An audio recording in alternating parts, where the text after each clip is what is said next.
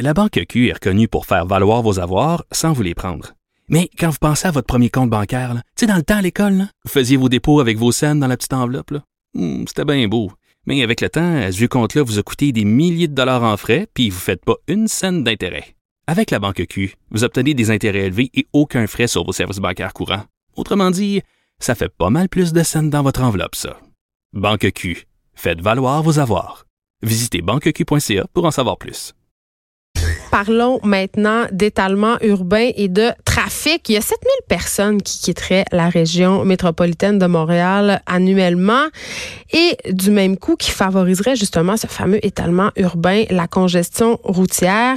Et euh, bon, à chaque jour euh, transige vers Montréal environ 100 euh, 000 navetteurs, des véhicules qui proviennent des municipalités qui sont dans les environs du territoire montréalais. Ces gens-là viennent travailler à Montréal et, et utilisent presque exclusivement euh, l'automobile comme mode de transport et on peut souvent voir ces gens-là, ils sont tout seuls dans leur voiture, même s'il y a des voies réservées pour euh, le covoiturage. J'en parle avec Philippe Rivet, conseiller en recherche à l'Observatoire Grand Montréal, puisque c'est eux qui ont mené cette étude. Bonjour, Monsieur Rivet.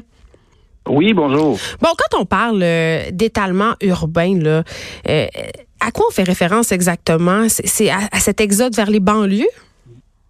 Ben, nous, en fait, ce qu'on a regardé euh, à la communauté métropolitaine de Montréal, euh, on, on monitore le développement sur le territoire de la CMN. Le, la CMN, ça regroupe 81 municipalités du Grand Montréal. Donc, c'est la ville de Montréal, Longueuil, Laval, mais c'est aussi 60 euh, villes des couronnes. Mm. Donc, on monitore son développement, euh, mais euh, on, regarde également ce qui se passe de l'autre côté des limites, en fait, le pourtour du Grand Montréal, donc les municipalités qui sont périphériques, parce qu'on observe qu'il y a une grande, il y a une forte croissance dans ces municipalités-là. Puis là, ben, ce qu'on constate, c'est qu'il y a, comme vous avez dit en prémisse, il y a 7000, on a, il y a un solde négatif, un solde migratoire négatif. Ça veut dire qu'il y a environ par année 7000 personnes qui partent de la CMN, qui s'en vont s'installer encore plus loin, donc dans des municipalités au pourtour. la banlieue s'agrandit, c'est ce que je comprends. Ben, elle, s'agrandit. Euh, en fait, c'est ça. On constate qu'à la limite, oui, il y a une augmentation. Mais dans, sur le territoire de la CMM, euh, en 2012, il y a un plan. C'est le premier plan d'aménagement qui a été adopté par les 82 000, 82 maires euh, de la de la communauté métropolitaine de Montréal, qui est venu fixer où on allait développer dans la région métropolitaine. Donc, en termes de, il n'y a pas d'étalement urbain qui s'est fait dans la région métropolitaine depuis 2012. D'étalement dans le sens qu'on a dézoné, on aurait fait du dézonage, puis on aurait euh, urbanisé des territoires agricoles. Les maires se sont entendus, ont délimité le périmètre métropolitain.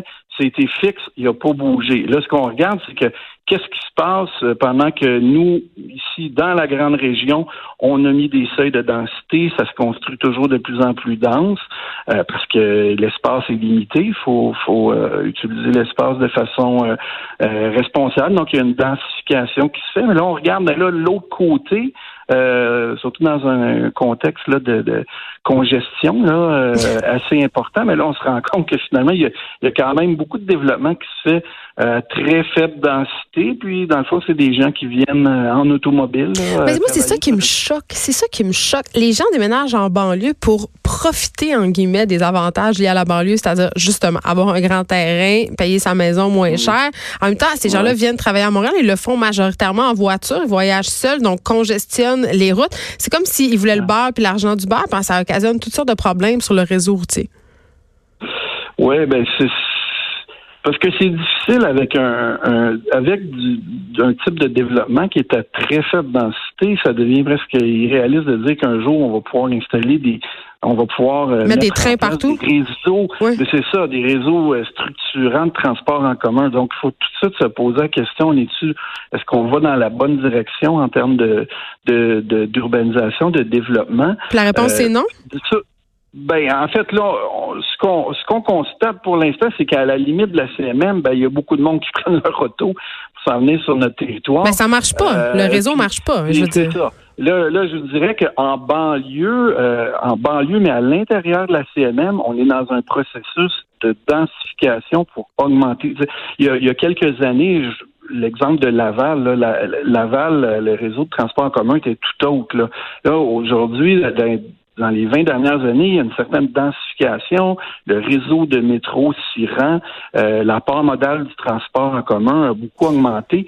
Euh, il, y a, il y a des efforts qui sont faits importants à l'intérieur du Grand Montréal, mais là, il va falloir que le, le pourtour, euh, en tout cas, il y a des questions à y avoir en pourtour. Et il ne faudrait pas que ça continue à se développer en fonction de modèles qui étaient là dans les années euh, dans les années 70. Ben c'est ça, M. Rivet, parce que je vous entends. Euh, c'est vrai qu'il y a des efforts qui sont mis pour favoriser le transport en commun.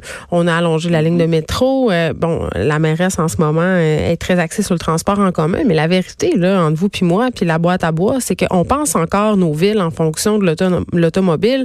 L'automobile, c'est une industrie excessivement payante. Il y a toute l'industrie du pétrole aussi. en tout cas, j'ai l'impression qu'on fait, on, on met pas réellement les à la roue tant que ça? Euh, je vous dirais que sur le territoire de la communauté, du moins euh, de la communauté métropolitaine, hmm. euh, il y a eu des efforts importants avec ce plan-là. Les seuils de densité, là, ça, ça a l'air de rien, mais quand même, les municipalités se doivent de respecter différents seuils. au début, je, vais juste donner un chiffre, là, au début des années 2000, il y avait 70% de ce qui était construit dans nos municipalités de banlieue euh, qui était de l'unifamilial. Là, le chiffre s'est complètement renversé. En fait, là, il y a moins, cette année, on était à moins de 20% de ce qui se construit qui est de l'unifamilial. Donc là, on est plus dans des des modèles euh, qui qui qui avec du condo, mais également du c'est pas juste l'idée de construire des tours là, mm. mais avec des jumelés, euh, des maisons en rangée qui sont des qui vont amener avec les années des, types de milieux aussi qui vont permettre d'implanter des réseaux de transport en commun parce que sinon on, on y arrivera jamais si on continue juste à construire de euh, en très faible densité, mais je vous dirais que là, puis là, quand je vous dis qu'on est rendu juste à 20 de construction de maisons individuelles, là, c'est des villes euh, de banlieue, là, des bois brillants, des, euh, des oui, et compagnie. Les royaumes du bungalow, là, sont en train de se transformer. Ben, e, exactement. Fait que là, c'est sûr qu'on peut pas. C'est, c'est, c'est des transformations qui se font euh, qui se font peu à peu, mais mm. il y a, y a, une réglementation. Il y a, y a, des euh, avec le plan métropolitain d'aménagement, c'est seuils de densité. On a des objectifs en transport en commun. Ça change pas super rapidement, mais je vous dirais qu'au niveau de la forme urbaine, le, le, le, type de construction, du moins là, là, on est vraiment dans un, changement de, de paradigme. Là, ça, se construit vraiment plus, un peu plus dense partout, pas juste à Montréal. Mais là, nous, on voulait juste, euh, avec ce rapport-là, ben, on se dit, ben là, nous, on fait des efforts, on va aller voir qu'est-ce qui se passe l'autre côté des limites, si on veut, de, la CMM. Puis euh, parce qu'on sait qu'il y a il y a quand même euh, 7000 personnes par année qui, qui déménagent de la CMM vers ces milieux-là.